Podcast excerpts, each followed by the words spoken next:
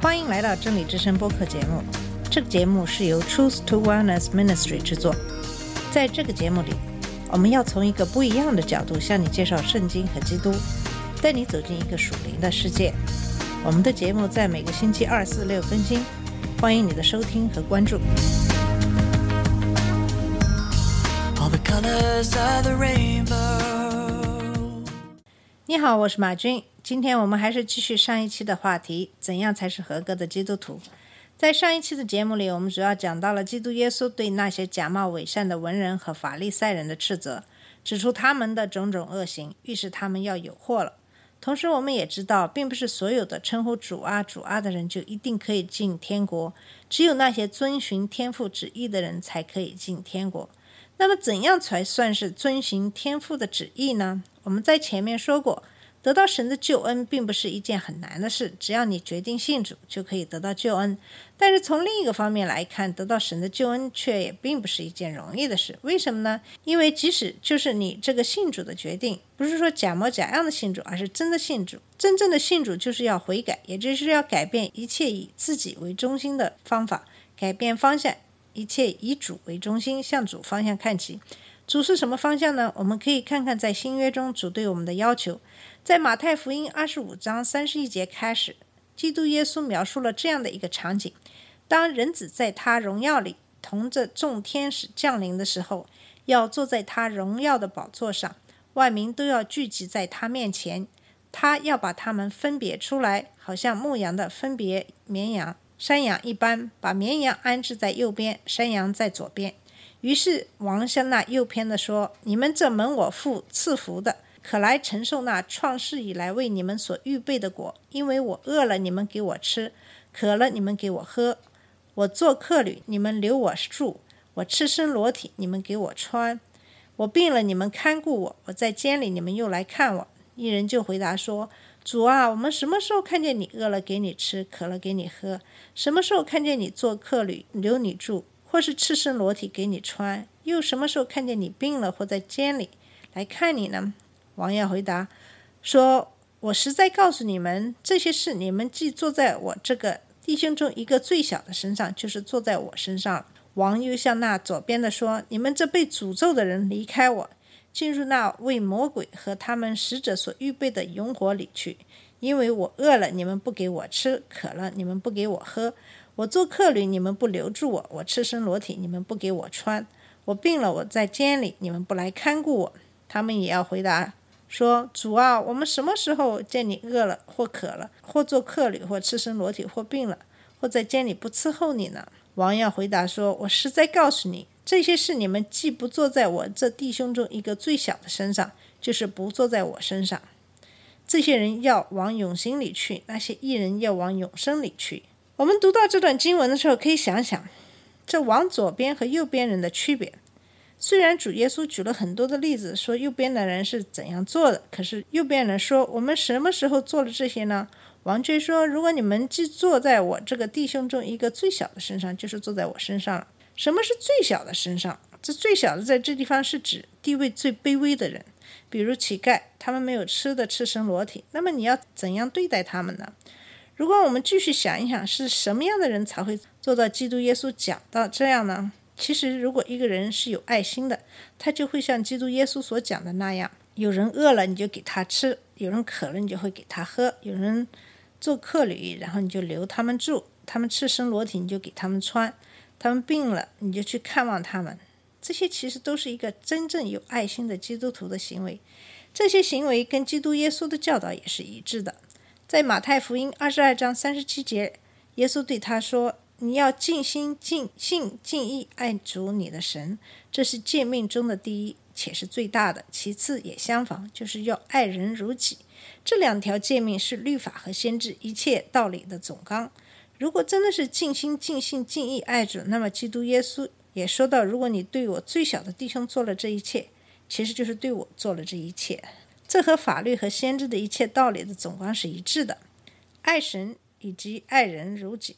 我们知道旧约中有道德的律法，就是十条诫命。我们来看看基督耶稣是怎样解释去遵守这些诫命的。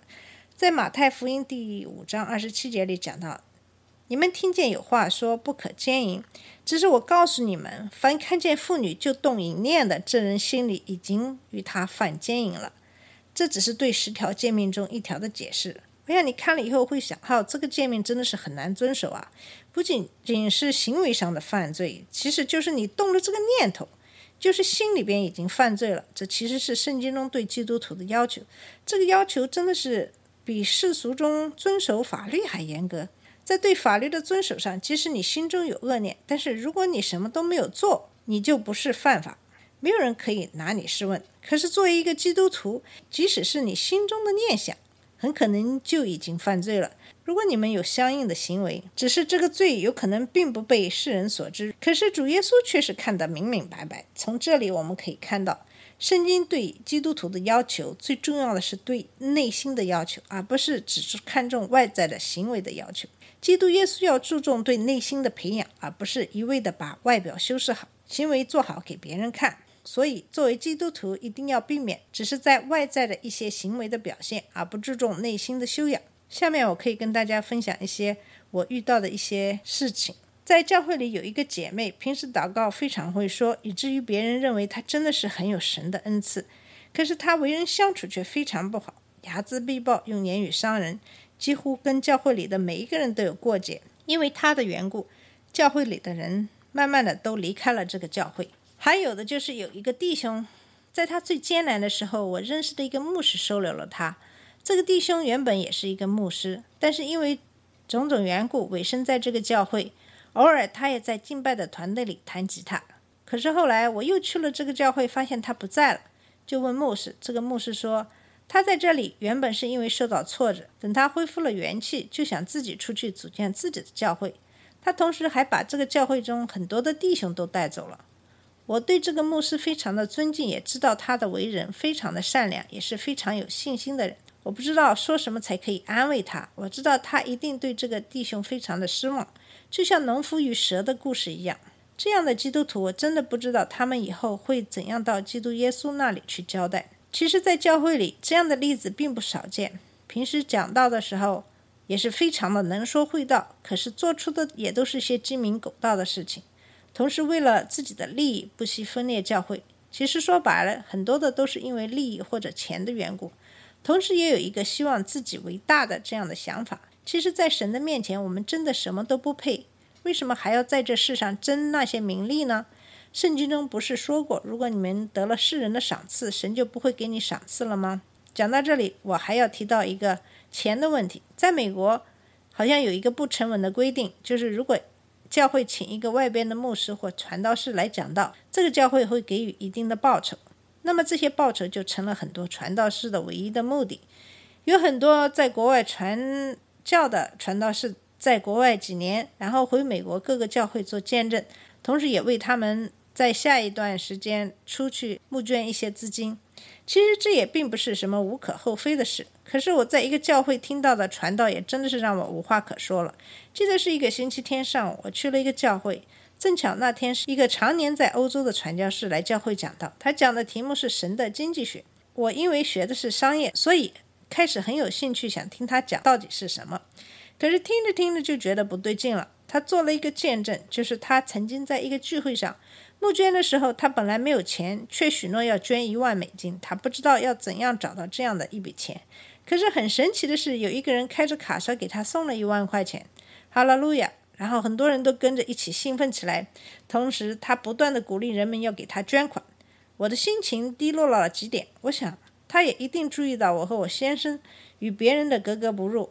所有人都在鼓掌，都在哈利路亚的叫着，只有我们两个人坐在椅子上无动于衷。我知道，在这个教会里，虽然这个教会富丽堂皇，可是很多人的经济情况并不富裕。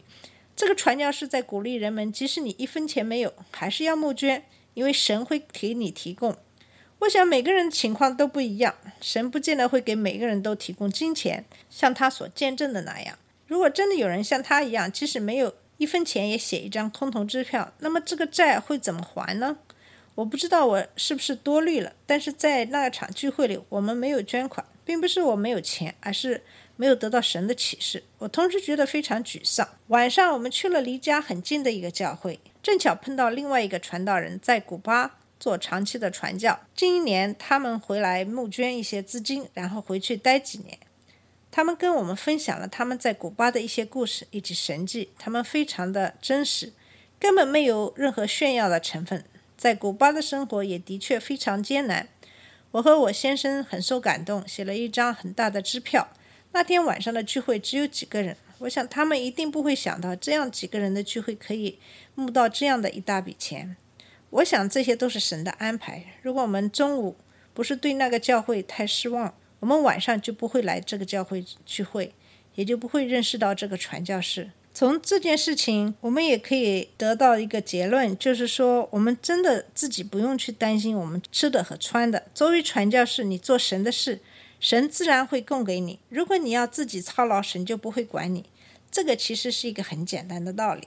好了，我想这个话题我们就在这一期结束了。简单的总结一下。就是每一个悔改的罪人都可以成为基督徒。成为一个真正的基督徒是要求在对内心的改变，而不仅仅是外在行为的合理合法。要达到这样的要求，只有一样，就是靠神的力量，尽心尽性尽意爱主你的神，其次爱人如己。好了，这期节目就到这里，欢迎你继续收听和关注我们的节目，下期再见。这里是真理之声播客节目。真理之声是 Truth to Wellness Ministry 旗下的一个节目，由 Truth to Wellness Ministry 制作和播出。如果你有什么想跟我们分享，请给我们发电子邮件，我们的邮箱地址是 truth to wellness at gmail.com。你也可以直接去我们的网站 www.dot.truth-to-wellness.com 浏览更多的信息。下次节目再见。